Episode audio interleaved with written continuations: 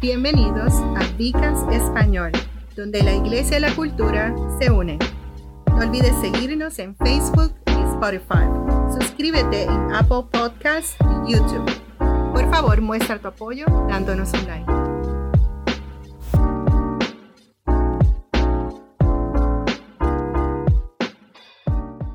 Dios me los bendiga, Dios me los guarde. Este es el doctor Roberto González, pastor de lead pastor en eh, Viva North. Y estamos aquí en el Vicast español. Hemos estado eh, con, con, una serie nueva, una serie que es de mucha bendición para nosotros, una serie de mejores juntos. Y me acompaña. Hola, bienvenidos todos. Habla Rosemary Obregón. Soy la directora de intérprete en Central Campus y también ayudo en adoración y con los niños en el en el North Campus también de Viva Church. Bienvenida Rosemary, de verdad que es una bendición tenerte aquí. Y hoy pues vamos a estar hablando, de, eh, como dijimos anteriormente, de Mejores Juntos. Esta serie se extrae de lo que pasó en la primera iglesia, lo que pasó en Hechos. Y hay varias cosas que tenemos que entender. Una de las cosas que podemos entender es que en el libro de los Hechos se dice juntos 32 veces es, bien eh, interesante que, podemos ver que es importante esa palabra. Y dentro de eso hay varias divisiones de qué Dios nos ha llamado a hacer juntos. Y nosotros queremos entrar en la, en la primera de ellas, que es comisionados juntos. Eh, ¿Qué significa comisionados juntos? Eh, a todos nosotros se nos ha dado la gran comisión. Y la gran comisión no es para hacerla solo, la gran comisión es para hacerla juntos. Pero vamos a desmenuzar esto un poquito. Vamos a empezar por hablando un poquito acerca de las promesas futuras.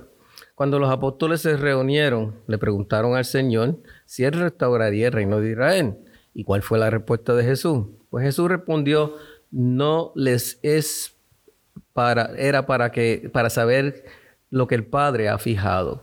Jesús respondió esto diciendo, sabemos que Dios planea restaurar a Israel pero lo que importa ahora no es el reino que está por venir, sino el reino que ya está aquí. Nosotros entendemos que somos ya parte de ese reino que ya está aquí. Nosotros somos esa primicia del reino que Dios ha establecido a través de la persona de Jesús. Y también entendemos que hay una promesa de que eh, aunque ya el reino comenzó, no se ha completado. El reino se, se, va a aparecer cuando, como en Apocalipsis dice que, veremos cielos nuevos y tierras nuevas y veremos la, la, nueva Jerusalén bajar desde los cielos y Jesús reinará sobre todo. Eso cuando veremos eso completado.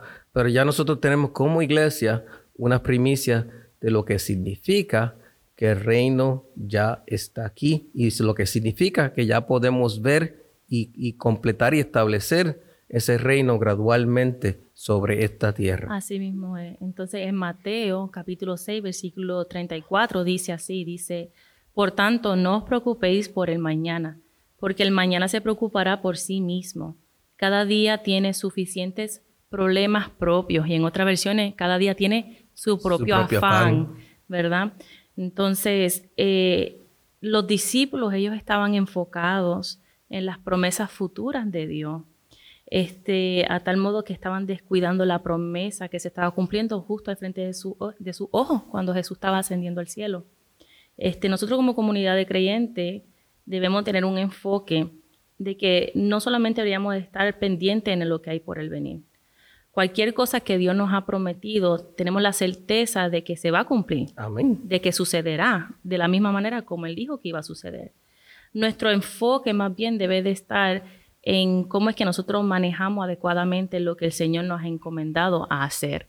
Ser el buen mayordomo de nuestro tiempo con la misión que Él nos ha, puesto en nuestras manos. todas nuestras vidas tienen un propósito dentro del reino de Dios. Así es. Eh, entendemos eso de una forma bien especial porque a veces nosotros mismos los cristianos también tenemos problemas como que enfocándonos en lo que Dios está haciendo, eh, escuchamos los ruidos del mundo, escuchamos los ruidos de nuestros trabajos, escuchamos los ruidos de todas las cosas que nos, nos rodean. Y aquí yo entiendo que por lo que leíste en Mateo, como que Dios quiere que nos recojamos Sí, que nos recojamos nuestros pensamientos, nuestros sentimientos, ¿verdad? Todo lo que, lo que nos preocupa en nuestras mentes, todo lo que, como dije ahorita, la otra versión que dice nuestro afán, ¿verdad? Todo lo que nos afana, nos ahora, nos preocupa, todo eso uno lo echa a un lado y uno entrega las cosas a las manos del Señor y uno debe de enfocarse más bien en las cosas de Dios. Y muchas veces ese desenfoque no permite que hagamos lo que Dios nos ha puesto en las manos de la forma adecuada, porque pues nuestra mente, nuestro corazón está dividido. Así es. No tanto así que hasta algo tan sencillo como cuando estamos orando. Uno como que dice, ¿cómo yo apago la mente? Sí. La mente se va. y eso pasa, inclusive ahí, eso, aún ahí uno puede aplicar las escrituras, ¿verdad? sí, eso es así. Entonces, pues vamos a hablar un poco de cuál es la misión actual, de qué, de qué en sí nos debemos enfocar, cuál es nuestro trabajo o, nuestro llamado. Después de que Jesús le dice todo lo que necesitan saber acerca de la restauración del reino, entonces les dice que recibirán el poder del Espíritu Santo. ¿Por qué estaban recibiendo el Espíritu Santo? Por una razón muy importante. Entendemos que para que sean empoderados para cumplir su misión dada a ellos por Cristo. O sea, en otras palabras, entendemos que el Espíritu Santo viene sobre ellos y entendemos que viene sobre nosotros para empoderarnos, para darnos ese, e, e, ese, esa dinamita, ese dinamo, ese, ese mover que necesitamos para poder enfocarnos y poder hacer lo que Dios quiere que hagamos. Y no solamente enfocarnos, también tener la valentía, el denuedo, el, el empuje, el empeño para poder hacer cosas porque haciendo esas cosas muchas veces se nos presentan retos, se nos presentan situaciones.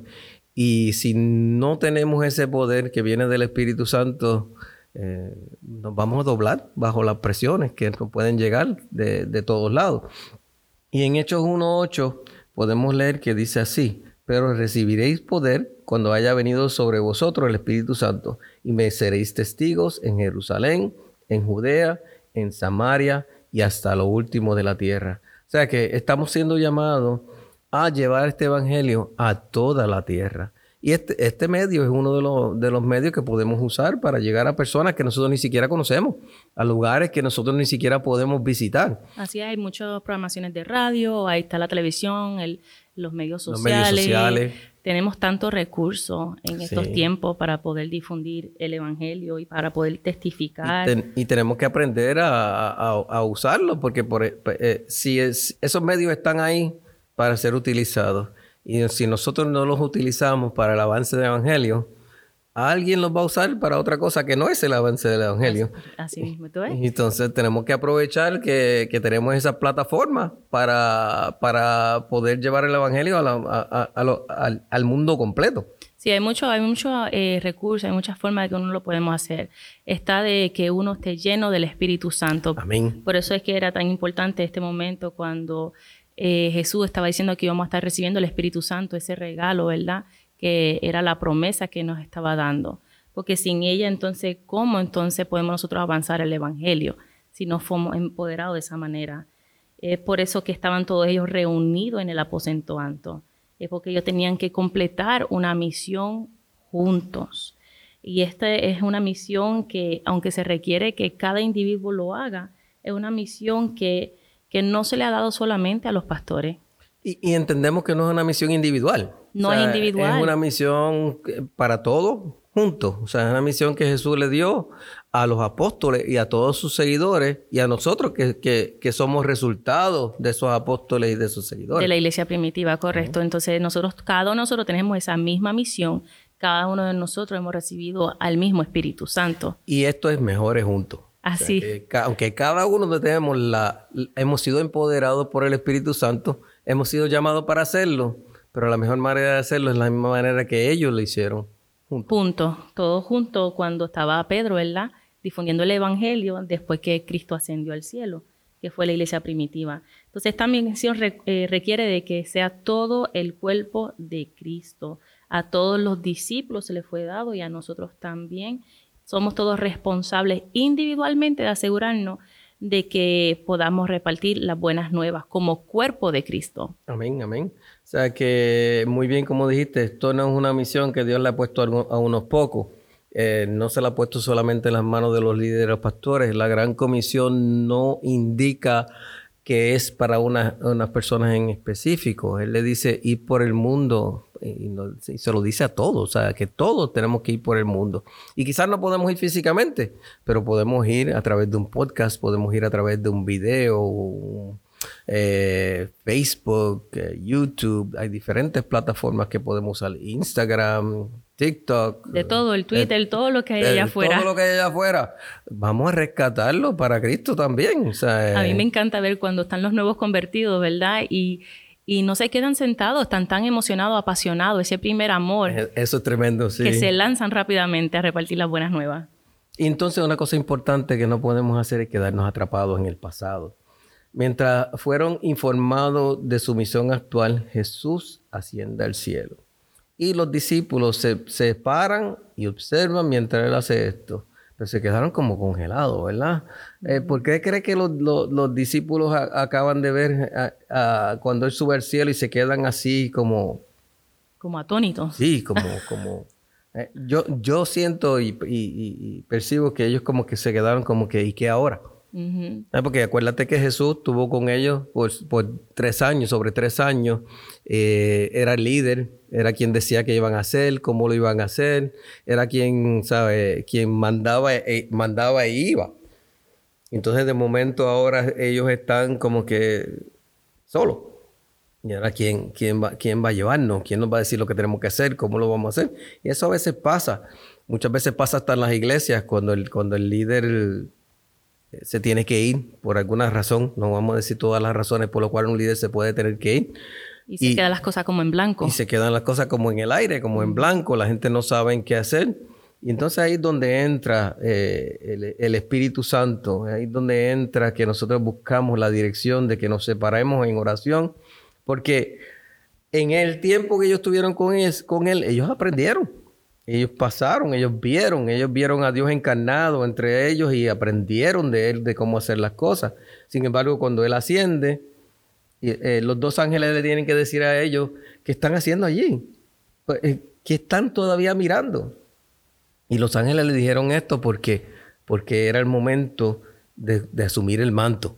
Así es, los ángeles estaban eh, como diciendo hay una urgencia. Sí, Hay algo que hay que cumplir, porque están quedándose ahí parados.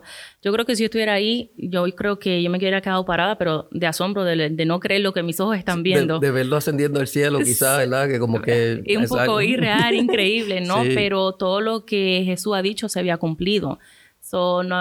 Y, la, y la capacitación, el aprendizaje estuvo ahí. O sea que que es como, como nosotros mismos en la iglesia, muchas veces, la mayor parte de las veces aprendemos viendo y haciendo. Así es, viendo, haciendo, escuchando, cuando tú eres partícipe. Y de nuevo, eso va junto con el tema, cuando estamos, ¿qué? Cuando estamos juntos. Juntos. ¿Verdad? Entonces Jesús ha sido el perfecto líder. Amén. Él ha sido el mejor ejemplo para ellos. no tenían por qué quedarse ahí asombrados, parados, detenidos. Y no se iban a quedar huérfanos. Él, nunca pensó dejarlos solos. Él dijo, no los voy a abandonar. Sí, y él dijo que, que, que obtendrían el poder, que se fueran a Jerusalén y que esperaran porque obtendrían el poder. así que cuando ellos se quedaron ahí parados, los ángeles vinieron de ellos y básicamente estaban, en otras palabras, ajorándolo, ¿no? Como que, mira, no hay tiempo para, no hay tiempo para perder.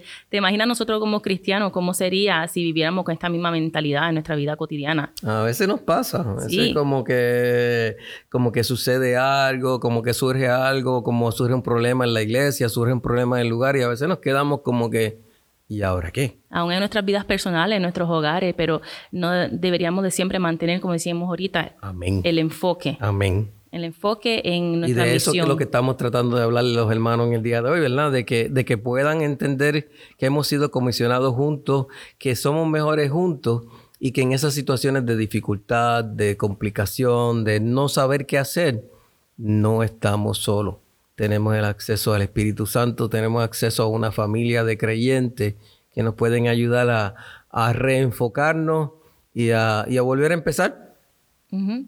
Así mismo, así que nosotros eh, deberemos de no gastar el tiempo, tenemos que aprovecharlo, como dijimos, el buen mayordomo, eh, estar empoderado por el Espíritu Santo para poder cumplir con una misión. La misma misión que se le fue dada a los apóstoles de difundir el Evangelio, la misma misión que no se nos ha sido dada a nosotros Nosotros hemos sido renovados, hemos sido dotados con el Espíritu Santo y debemos de esparcir las buenas nuevas del Evangelio y, al Espíritu Santo a todos los demás. Y esto hay que hacerlo, como dice su palabra, hasta los confines de la tierra. Eso, amén. Todo el mundo, antes de que pueda venir eh, y cumplirse la palabra, todo el mundo tiene que, que, por lo menos haber escuchado acerca de él, ¿verdad que sí? Así es. Y hemos, estamos hablando bajo el tema mayor, mejores juntos, y hoy estamos hablando comisionados juntos. Hemos hablado un poco acerca de las promesas futuras, de la misión actual y de no quedarnos atrapados en el pasado. Esto ha sido Vicast en español, eh, cumpliendo con la, con la gran comisión, con la misión que Dios nos ha puesto en las manos de ir por el mundo y esparcir el Evangelio. Eh, hemos estado hablando del tema, como ya dijimos. Este es el doctor Roberto González, eh, pastor, lead pastor de North Campus, médico por profesión. Eh, se encuentra conmigo. Rosemary Obregón, directora de intérprete en Central Campus. Y, y que eh, y ah. asimismo también maestra de niños y también este, adoradora. Es bueno que sepan lo que, lo que sus hermanos hacen en la iglesia. Si se quieren acercar a ella, eh, necesitamos traductores, necesitamos personas que trabajen con los niños, necesitamos personas que trabajan con nosotros en North Campus también. Estamos a sus órdenes y, estamos bien contentos de que estén con nosotros en Vicast en español. Que Dios nos los bendiga, que Dios nos los guarde. Dios le guarde a todo el mundo. Gracias por acompañarnos en Vicast Español. No olvides seguirnos en Facebook y Spotify. Suscríbase en YouTube y Apple Podcasts. Por favor, muestre tu apoyo con un like. Esto hace que crezca el Vicast y a expandir el Evangelio.